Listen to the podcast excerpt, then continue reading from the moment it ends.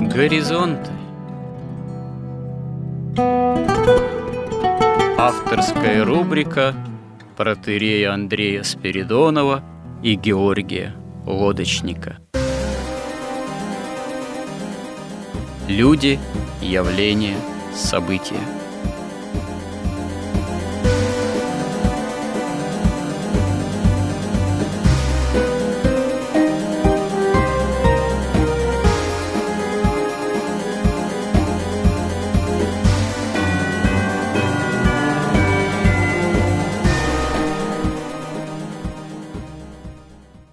Добрый день, уважаемые радиослушатели. В эфире радио «Благовещение» и в нашей постоянной рубрике я, протерей Андрей Спиридонов, и мой добрый постоянный собеседник Георгий Лодочник продолжаем наши смысловые и словесные изыскания в области понимания нами именно христианского мировоззрения в попытках обрести его, опираясь на библейское понимание человеческой истории с тем, чтобы осознать, что с нами происходит в нашей имеющей быть современности, потому что без христианского мировоззрения, без христианской веры, без библейского понимания самой истории, очевидно, христианину должно быть, что само осознание собственного бытия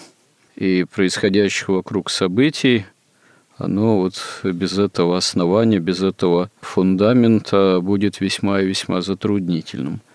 Последние несколько сюжетов мы посвятили понятию монархии, которая не является чем-то принадлежащим исключительно уже минувшей истории, или какой-то утопии. На самом деле, действительно, монархия, она в любые времена является наиболее, ну, выражаясь современным языком, оптимальной формой управления, правления. Тогда, когда она действительно, эта форма правления, старается соответствовать истинным ценностям, правде Божией – заповедям Божиим. Так э, было и исторически с древнейших времен, так и остается и по сей день.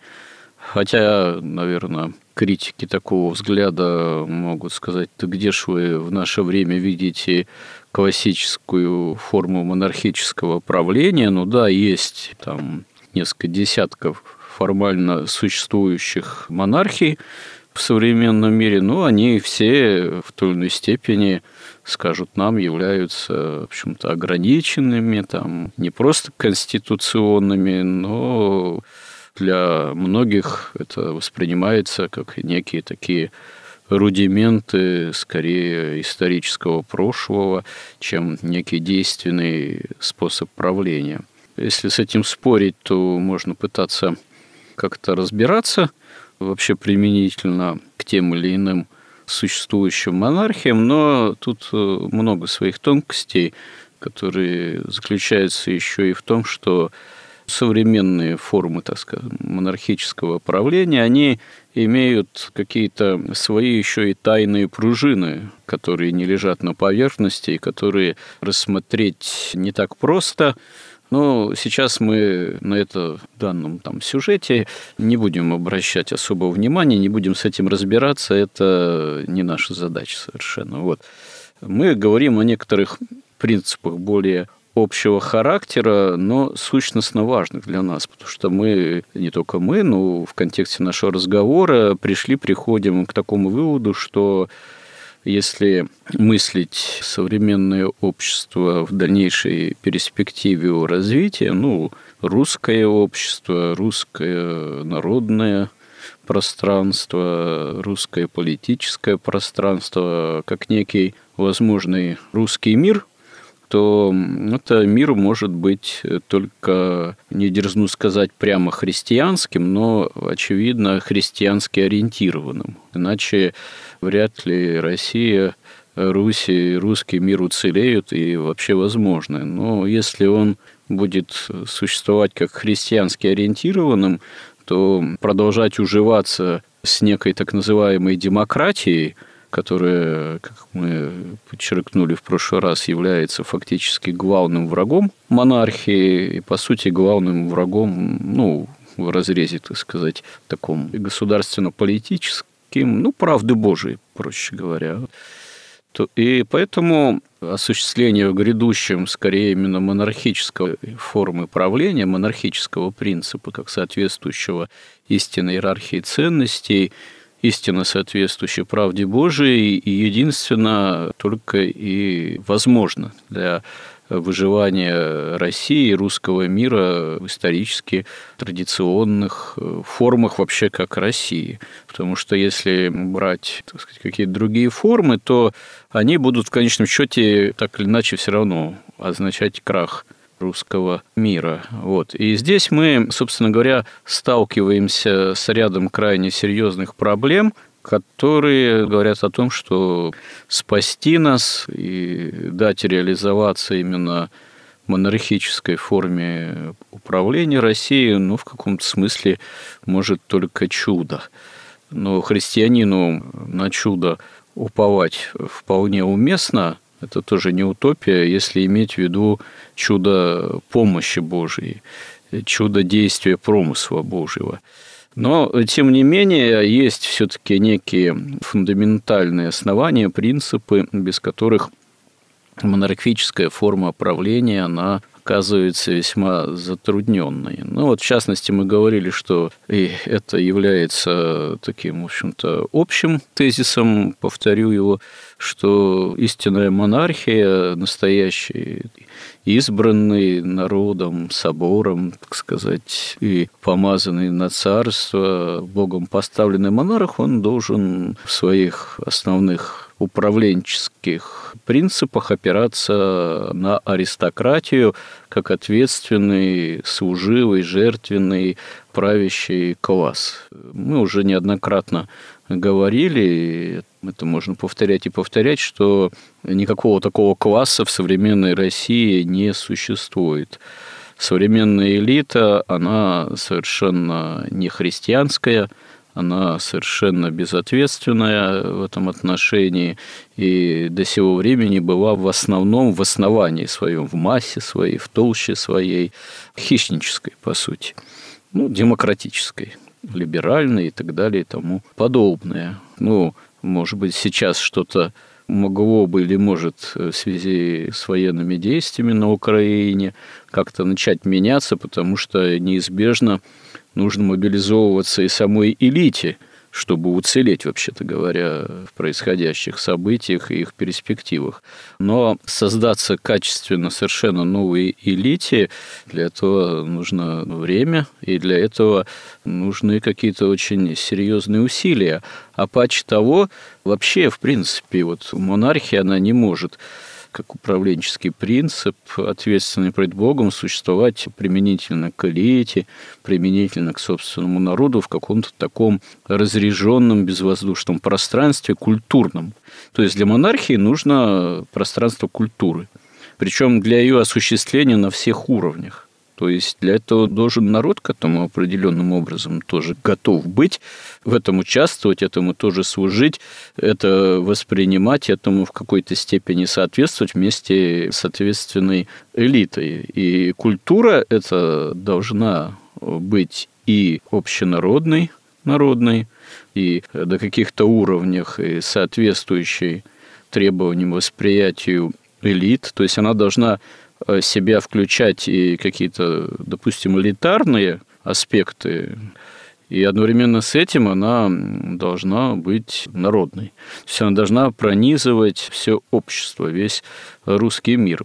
Так, например, э, ну, скажем, традиционная Россия, дореволюционная Россия, она, как иногда кивают, она была не всегда образованный во всем. Ну, то есть представители народа, допустим, крестьянин, он был человеком грамотным или он был человеком безграмотным? Он был э, человеком культурным или человеком некультурным? Безусловно, независимо от умения всегда там хорошо писать там, или читать, русский крестьянин был явлением культурным. Это была культура человека, живущего на земле, умеющего, могущего жить на земле, возделывающего землю и живущего именно так, как жить на земле, возделывать ее, и выживать, если это необходимо при трудных обстоятельствах и при засухе, и при сильных морозных там зимах и так далее. Это все имело место быть, все было выстроено. Это была культура отношений и с землей, и с природой, и веры христианской, потому что крестьянин – это, собственно говоря, производное от христианин.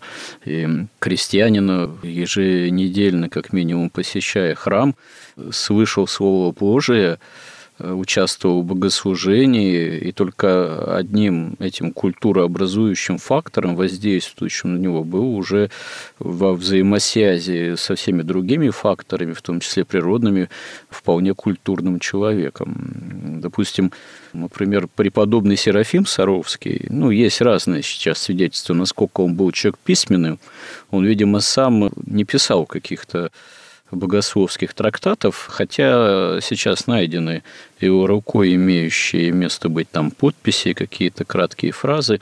Вот. Но с его слов известно, что он был человек многочитающий. Он перечитал помимо монастырских библиотек в округе, все возможные дворянские библиотеки, куда, если мог иметь доступ, то есть куда входила не только духовная, но и светская и художественная литература того времени. То есть, насколько, допустим, в этом великом светильнике, ну, к примеру, происхождение простого, из купцов, там, из мещан, была жажда именно такого культурного постижения, образования, чтения, к примеру.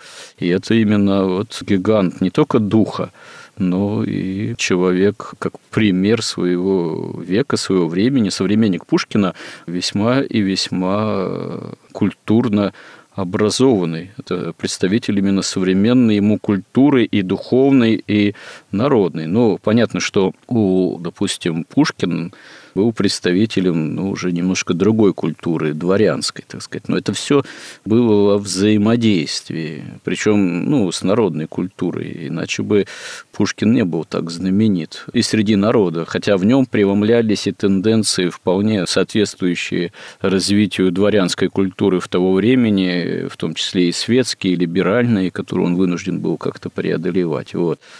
И все это было достаточно многообразным явлением, хотя уже ну, для XIX века развивающегося в кризисном уже тоже направлении общего кризиса в плане духовного скудения, что потом привело к революции. Но это все отдельные темы, а вопрос, э, о котором стоит поговорить сейчас, а состояние это нынешней культуры, оно же ведь э, действительно многим кажется достаточно плачевным том числе по прошествии не только там нескольких десятилетий безбожной советской власти, имеющей, впрочем, свои культурные проекты, так сказать, но часто они, мы об этом говорили, спекулировали еще на дореволюционном, собственно говоря, прошлом и приемах дореволюционной, образовательной, в том числе классической культуры.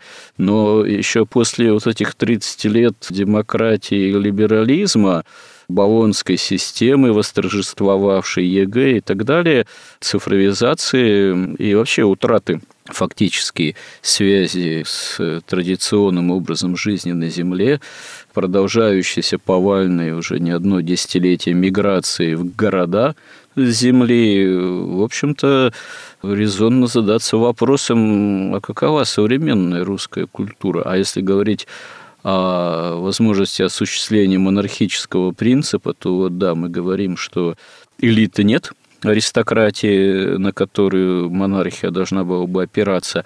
Ну, следующий вопрос, а ведь и культуры нет, на которую монархия должна была бы опираться, христианской культуры. Нет, ну в церкви да, но людей воцерковленных – это вопрос, сколько у нас в России, как представителей именно носителей христианской культуры. Безусловно, церковь она является, остается средоточием некой сердцевиной именно христианской культуры, но применительно ко всей стране, к народу, обществу, элитам, там, политическому полю. Какова же эта культура? На что опираться-то? Вот вопрос.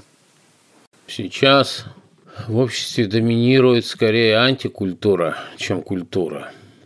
И еще я помню, лет 20 назад священники говорили в церкви, что мы живем во время доминирующего сатанизма. И мне очень понравилась цитата одна.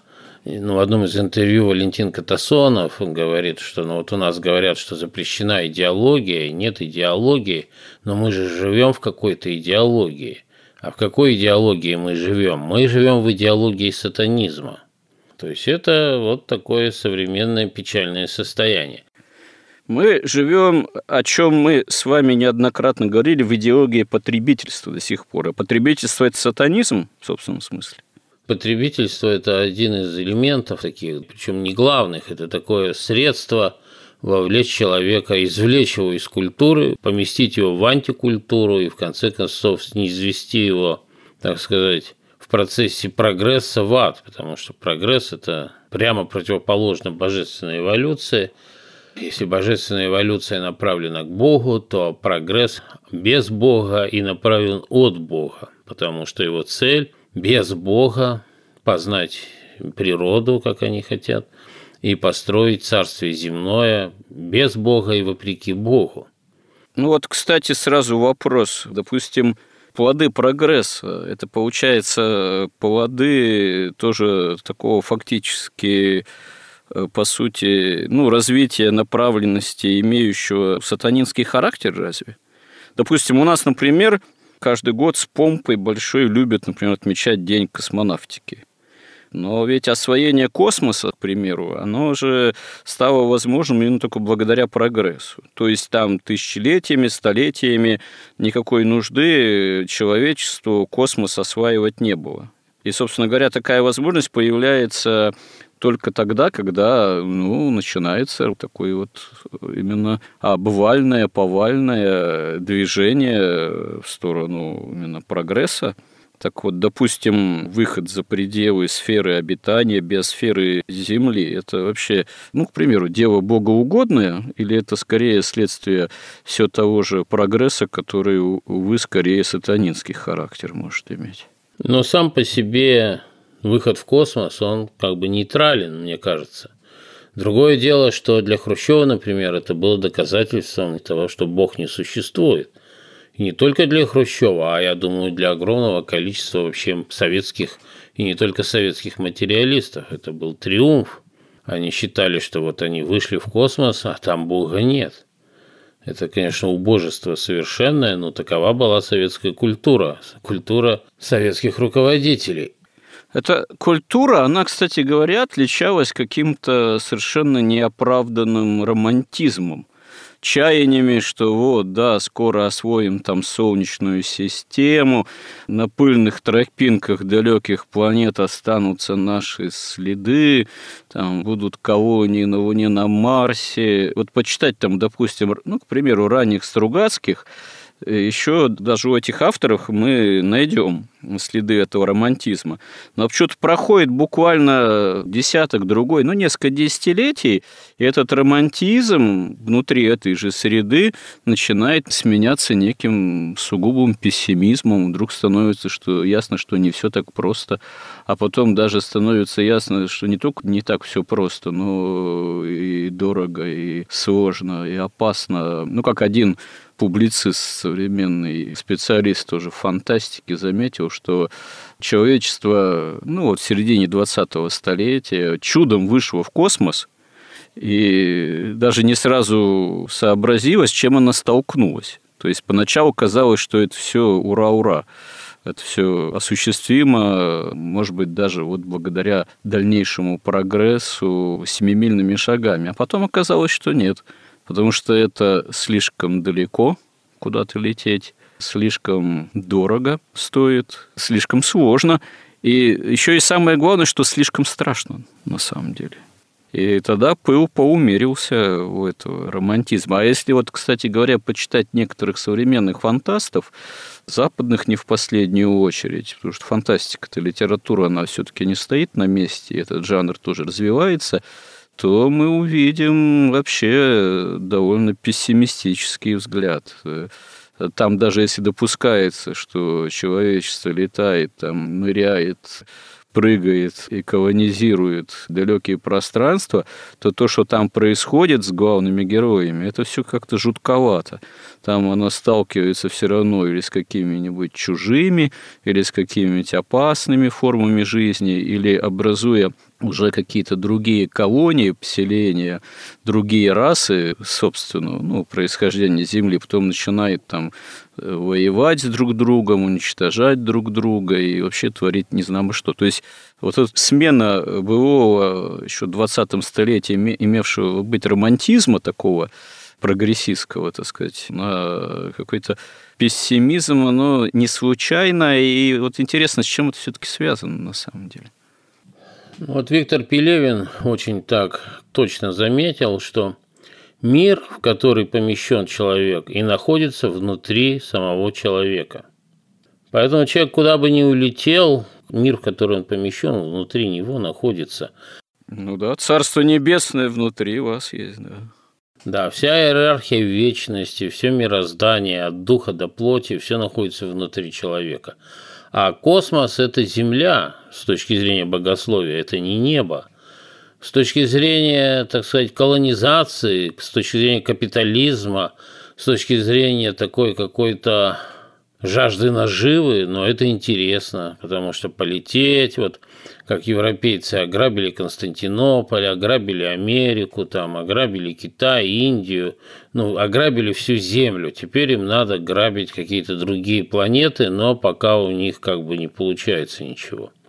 Вот. Поэтому тут ничего удивительного нет. А романтизм могли испытывать люди, которые, ну, во-первых, материалисты – воспитанные в материализме, в теории прогресса, вот в этой дурной одномерной бесконечности, плоской, где вся радость такая, понимаете, она такая бесконечность дурная. Чем дальше, тем лучше. Что более позднее, значит, то есть все цифры, больше денег, больше времени, дальше расстояние, улетели еще дальше, ура. Какой в этом смысл? Никакого смысла нет, потому что все смыслы раскрываются только в иерархии, в иерархии вечности, в иерархии смыслов, а в этой безумной дурной бесконечности никаких смыслов не присутствует. Поэтому, если говорить о культуре, то, конечно, начать с того, что такое культура вообще. С точки зрения богословия православного в первую очередь. Мы видим, что культура – это нечто исключительно человеческое – ни у животных, ни у растений, ни еще ни где-то культуры нет.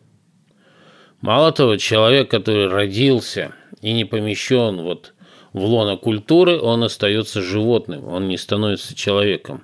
Он даже не становится говорящим животным, который он даже язык не может освоить. С чем это связано? Чем человек отличается от животного? Человек отличается от животного тем, что у человека есть дух, в этом духе заключено его подлинное богоподобное человеческое «я», свободы воли и его подлинная индивидуальность. Вот эта индивидуальность, заключенная в духе, которого нет у животного, по мере жизни человека, а вот эта индивидуальность, она как бы раскрывается во времени и отражается, запечатлевается в его сердце. То есть вот эта история выбора, духовного выбора, свободной воли – которая тоже есть только в духе. У животных нет свободной воли, потому что у них нет вот этой духовной индивидуальности. Поэтому то, что он в духе вот выбирает, добро или зло, там, Христа или сатану, там, магию или богословие, демократию или монархию, деньги или истину, вот это все отражается в его сердце. И в конце жизни вот это вот, так сказать, вот эта его индивидуальность духовная как бы воплощается в его индивидуальности сердечной. То есть то, что он любит, чего он хочет, все отражается в этом сердце. И после смерти попадает там, мир устроен так, что километров, сантиметров нет, там есть расстояние по подобию только. Подобные сердца оказываются рядом. Добрые сердца рядом с добрыми, злые рядом с злыми – и вообще рядом с бесами, а добрые рядом с ангелами. И в этом, собственно, ад и заключается. Ну, плюс к тому, что в аду еще очень сильно ослаблен свет Христов истины и любви, потому что этот свет для людей, которым ненавистна церковь, этот свет истинной любви, он невыносимей даже, чем вот эта мерзость бесов. Этим человек отличается. И как связана культура с индивидуальностью?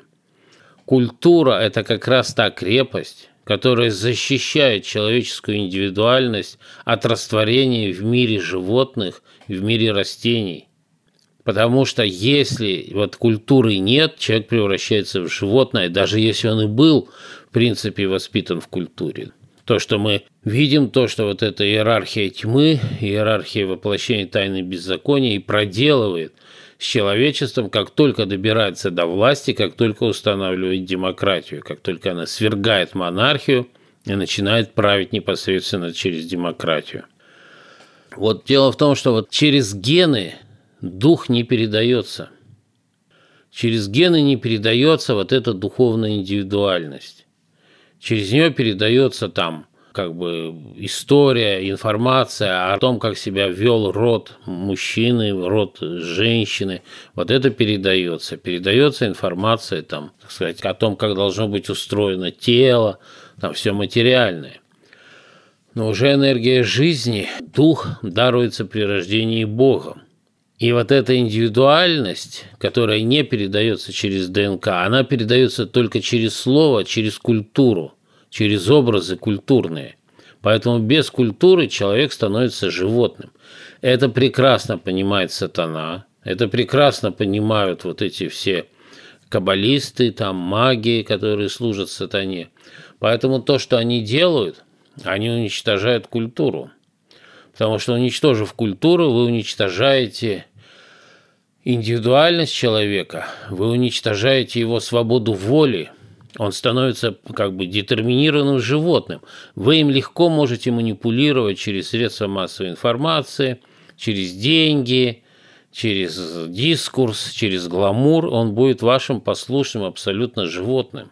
Это совершенно осознанно делается. И демократия открывает этому ворота. Мало того, ведь аристократия не участвует в демократическом способе правления. Демократия, она как бы аристократию любую, духовную, то есть священников, там, интеллектуальную, там, философов, художников настоящих, она вытесняет куда-то на обочину, делает маргинальными и создает собственных художников, которые как раз и, собственно, верят в то, ведь понимаете, вот я смотрел интервью со Звягинцевым, это меня вообще поразило просто. Наш любимый, в кавычках, режиссер, персонаж культурный, да. Но он у нас очень знаменитый, вся либеральная общественность и там Министерство культуры молятся на него.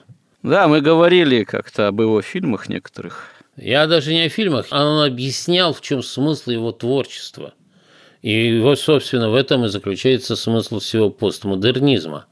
Он рассказывал, что ведь вот в чем смысл вообще вот этой секулярной психологии, вот этой идеологии культурной революции, вот этой антикультуры?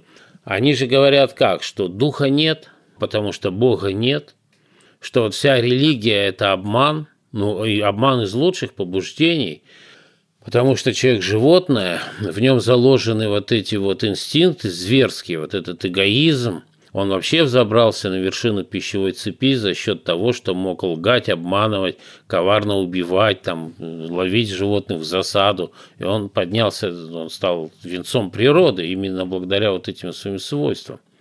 Но эти свойства вступают в резкое противоречие с общественной пользой, с общественным интересом и с общественным благополучием. Потому что такие индивиды, они когда уже взобрались на эту вершину пищевой цепи, они готовы перерезать, перегрызть друг другу глотки.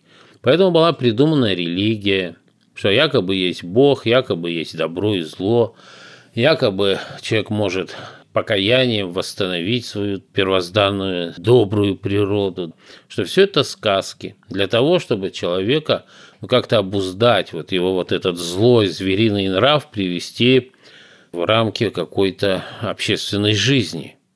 Ну, то есть, с такой атеистической точки зрения, человек якобы сам для себя придумал Бога, чтобы себя же самого как-то укротить. Так получается, что ли? Ну да, не сам человек, а как бы наиболее умные люди для более глупых придумали вот такие сказки. Ну да. Лучшие представители Homo sapiens, да, как вида. Да, а что такое культура? Культура – это есть, в общем-то, представление нации о добре и зле – такие неформализованные, они проявляются во всем там, в быту, в искусстве, в архитектуре, в государственном устройстве, ну, везде. То есть это как бы распылено, это такая атмосфера жизни, в которой человек живет. Но она вся проистекает из религии. А поскольку религия – ложь, и культура – ложь, и вот Звягинцев и доказывал, но он начитался там каких-то новомодных, видимо, теоретиков искусства от культурной революции. И вот он доказывал, что моя цель – показать правду. Правду настоящего человека.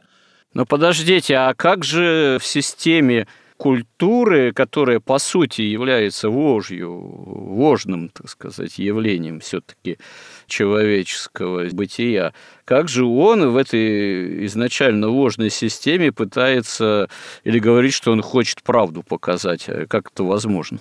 Какая правда в таком случае? Вот в том-то и дело. Он говорит, для того, чтобы показать правду, я должен очистить человека от религии, от культуры, и тогда я вижу, что он животное. Ну, здрасте, приехали, и что дальше-то? А вот это он считает правдой. Я не знаю, насколько он считает это как бы искренне, но он понимает, что только за такую правду будут давать премии, деньги и славу. Да нет, от такой правды только повеситься остается, так сказать, и чё. Так в этом смысл всей современной культуры, которая есть антикультура. В этом смысл. Они все доказывают. В чем смысл этого постмодернизма? Понимаете, это, это настолько убогие люди, это антикультура в прямом смысле слова. То есть они не воспринимают, они отвергают культуру классическую. Они античную культуру отвергают, они религию отвергают. Все, что делает человека человеком, они принципиально отвергают. В этом теория заключается этой культурной революции. И поэтому они не могут ничего создать сами. Потому что что-то, если ты опускаешься на уровень животного, ну что может животное создать? Какую-нибудь там Анну Каренину, что ли, написать? Нет, она не может написать. И они во всем видят животное. Вот они даже такой придумали лозунг совершенно лукавый, какой-то просто воистину сатанический. Они говорят так, вот э, поскольку ничего написать не могут, они берут классическую какую-то, допустим, в театре драматургию. И они говорят, автор пьесы, там, Пушкин, а автор спектакля – режиссер, я. И вот я что хочу, то и делаю с Пушкиным или там с Шекспиром, или там, не знаю, с Островским.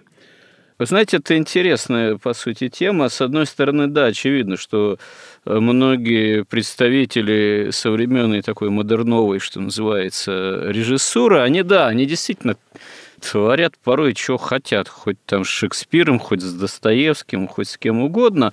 Но, с другой стороны, ведь на самом деле, если эту вот тему углубляться немножко, интереса ради, что ли, Режиссер, он, ну, действительно, всегда выступает в какой-то степени как некий соавтор или интерпретатор изначального материала драматургического автора той или иной пьесы. Вот я как-то недавно читал записки одного переводчика, ну, литератора современного, переводчика в том числе Шекспира, что проблема, допустим, с переводом Шекспира – она заключается в том, что английский, вот этот староанглийский язык, э, на котором писал Шекспир, он гораздо более многословен, чем любой перевод, имеющий место быть, ну, в данном случае на русский язык.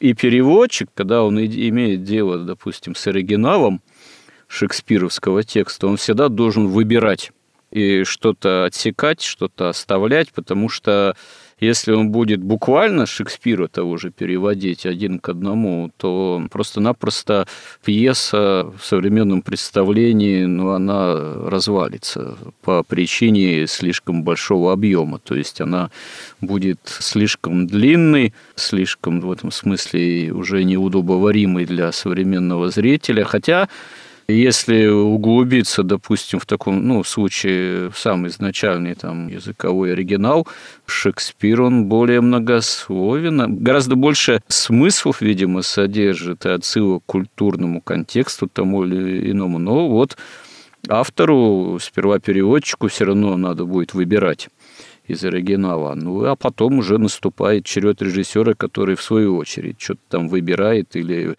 представляет все уже в том свете, какой ему видится. Ну, а если такой режиссер берется, как современный, ну, Звягинцев, хотя он вроде Шекспир не ставил, а по каким-то своим оригинальным сценариям, но есть другие, там, Серебренников, Богомолов, Бутусов, там, режиссеры которые, ну, просто соревнуются друг с другом в том, как посовременнее, ну, в том числе и Шекспира интерпретировать, да. Чем смысл? Ведь они же действуют в рамках вот этой культурной, антикультурной концепции.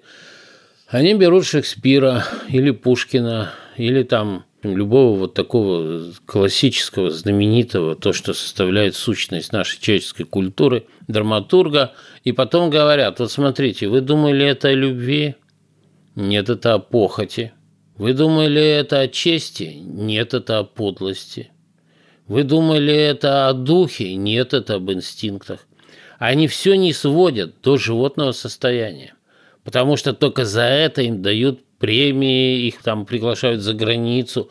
Только за это, потому что этот процесс управляемый и осознанный абсолютно. Ну, слушайте, а при этом-то они сами себя-то лично, как правило, животными-то не считают. А если вы посмотрите на их, значит, вот эти все произведения, то вы видите всегда, что там нет ни одного положительного героя. Там все ничтожества и мрази.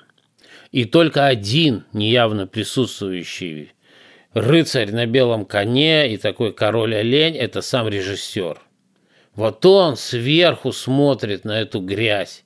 И поскольку он эту грязь вот так вот обличает, он себя как бы противопоставляет этой грязи. Это, конечно, инфантилизм. Это пишут там какие-то там 16-летние авторы начинают. К 20 годам они понимают, что это глупость. И что без самой иронии, если автор пишет сверху вниз, то он просто придурок. Вот у нас есть Никита Михалков. Он ставит, вот эти у него есть цикл там метаморфозы. Он берет рассказы, не пьесы, рассказы Чехова и Бунина и ставит их так, что ты сидишь просто для тебя проносится это время, ты просто не замечаешь, ты в изумлении просто смотришь. Я потом прихожу домой, беру рассказ, мне кажется, я же его уже читал. Я открываю этот рассказ, читаю, и я вижу там только 10% того, что я видел в спектакле. Причем я вижу, там нет ни одного низкого человека. Я вижу же наоборот, ах, там вижу какие-то глубины сокровенной любви, какой-то верности, да, что-то такое искреннее, честное. Там есть страдания, там есть какие-то трагические обстоятельства, да, но там всегда есть человек, живой настоящий, в этом смысл искусства. Ведь вот даже Ильфас Леви, который там изучал там арканологию, кабалу, магию, для меня это просто потрясающая цитата. Он писал, красота есть блеск истины. Культура, настоящая наша настоящая культура, это искусство в том числе прекрасного, искусство красоты. Антикультура порождает искусство безобразного, искусство ада. Поэтому красота есть блеск истины. А как постигается истина? Исаак Сирин рассказывает, он говорит, истина постигается по силе жития. Потому что смыслы вот эти иерархии добродетелей, они постигаются по силе жития. И вот я еще раз приведу здесь опять цитату из Максима Исповедника.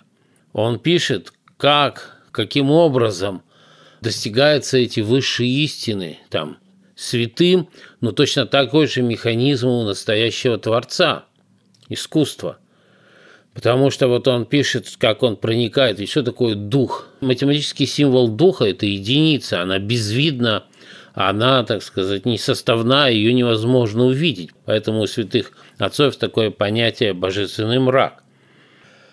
И вот он пишет, мрак есть безвидное, невещественное и нетелесное устроение, содержащее небесное ведение сущих.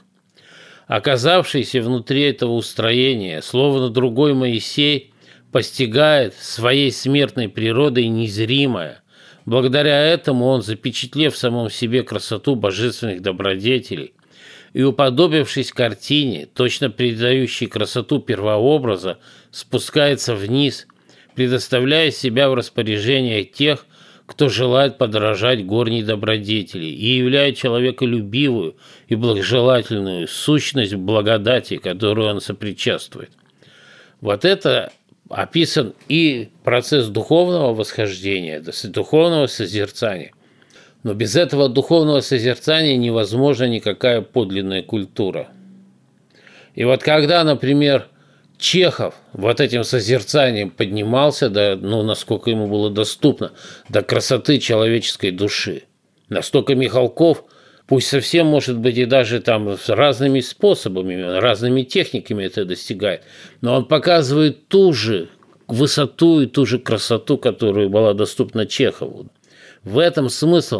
Слушайте, а вы уверены, что Чехов только в этом заключается? На мой взгляд, Чехов еще, помимо того, что, да, мог видеть в человеке весьма высокие стремления, у него очень большая часть его творчества посвящена изображению в человеке как раз-таки скорее обратного стремления, всякой там пошлости бытия, того, чего, может быть, как раз-таки и Звягинцев тот же приветствовал бы стремление именно к животному существованию, такого опошления этого высокого призвания. Это как раз-таки ведь один из основных нервов, что ли, содержательных в творчестве Чехова, при всем том, что вы сказали. Или я не прав? Нет, смотрите, я сейчас говорю не вообще о Чехове. Я говорю о смысле вообще подлинного искусства. Смысл подлинного искусства – это подняться к созерцанию высших уровней вот этой иерархии добродетелей, иерархии истины.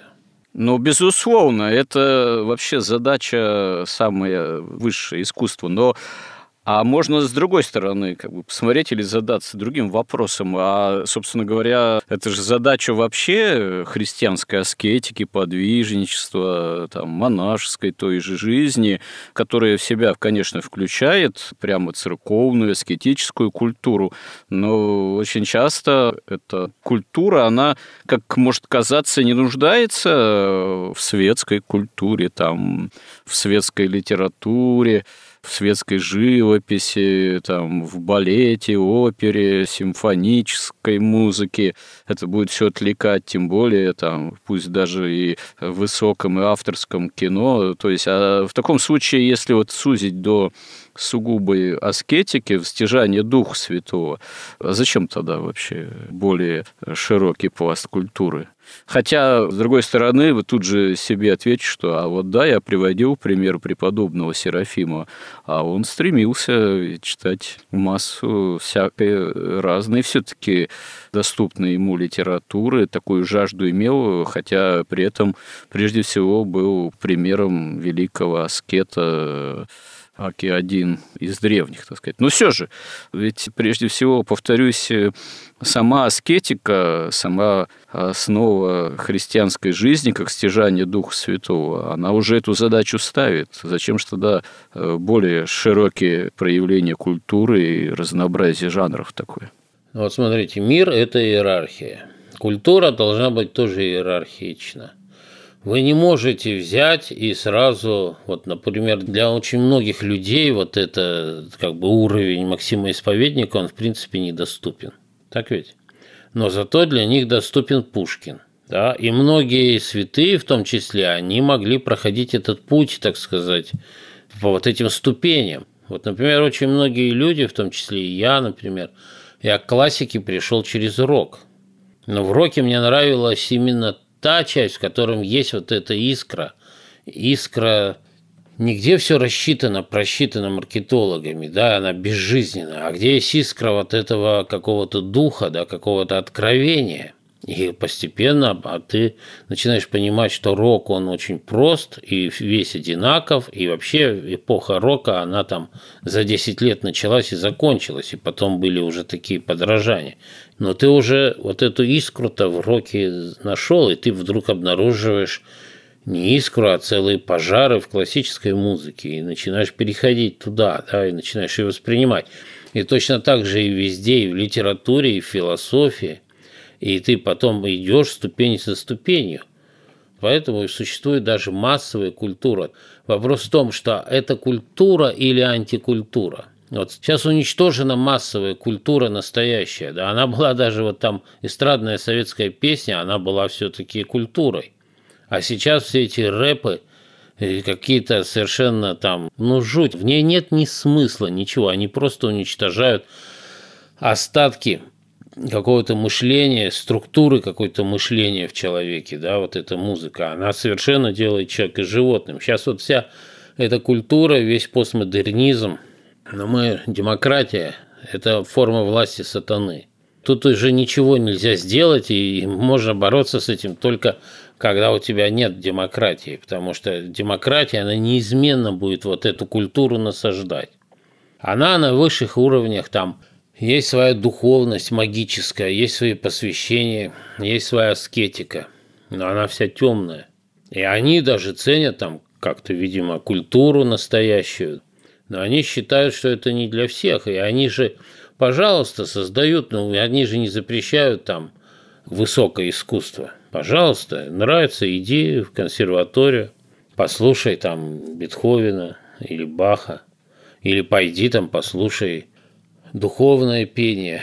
Но никто же не идет, идут слушать там какого-то Даню Милохина, Почему? Слушайте, что значит никто не идет? Определенный круг ценителей классической культуры был и есть, в особенности ну, в больших там городах, понятно, в Москве, Питере, я не знаю, областных там центрах и Э, консерваторские, филармонические, так сказать, залы, они отнюдь не пустуют. Вон. Ну да, но это маленький очень процент. Они же признают, да, те, кто преодолевает вот это вот, да, пожалуйста, ну они как бы не становятся животными. А те, кто смотрят и кому нравится, тот же Звягинцев или Серебренников или Бутусов там, ну вот они же будут животными.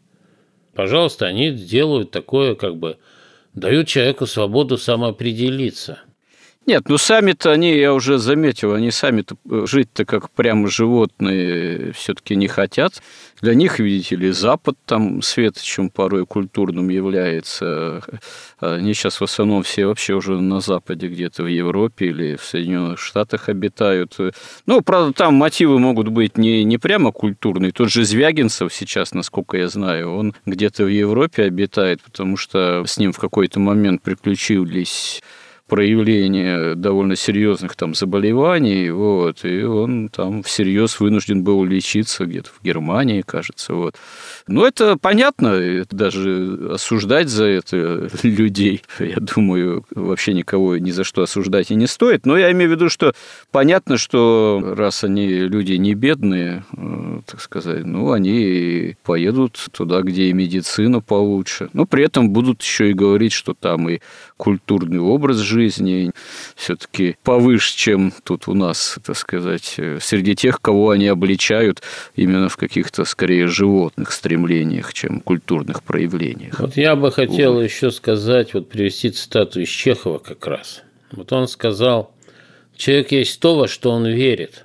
И это понятно, потому что то, во что он верит, он принимает как свое. Вот эти мысли, например, православный человек принимает как свое там то, что писали апостолы, то, что говорил Христос, то, что говорят святые отцы, он принимает как свое. Это становится его внутренним содержанием. Мысли святых становятся его личными мыслями. А то, что он отвергает неверием, то он не принимает в себя. И точно так же действует культура. Вот кто такой русский? Тут огромные, там, не знаю, на протяжении всего советского времени и даже до революции там все спорили, что кто русский. Вот по крови он русский, по языку русский. А русский тот, кто впитал в себя русскую культуру. Вот насколько он ее впитал, настолько он и русский. Если он впитал английскую культуру, то он английский. Потому что культура проистекает из веры. И это все взаимосвязано, вера и культура. И поэтому, конечно, когда сатана, который борется с Христом, с христианством, он вынужден бороться и с культурой, вообще с христианской, да, и противоставить свою сатаническую антикультуру. когда человек становится бессилен и совершенно не способен он теряет индивидуальную свободу воли, и он абсолютно безвольно подчиняется вот всему этому дискурсу, всему этому гламуру, всему этому хаосу вот этих социальных сетей, всего этого антиискусства, то, что творится на телевидении, кошмар. И все это проникает в школу, в школьное обучение, в школьную программу. Да, разговор наш о культуре достаточно любопытный получается. Правда, мы еще не успели вернуться к теме о монархии вот в этом разговоре, но, видимо, нужно будет э, продолжить э, об этом в следующих сюжетах наших горизонтов, потому что в границах нынешнего сюжета наше эфирное время, как всегда, подошло э, к концу. Спасибо всем, кто с нами, кому интересны эти наши разговоры, своего рода изыскания – Спасибо всем, кто нам помогает и поддерживает нас. И храни всех Господь. Горизонт на радио Благовещение.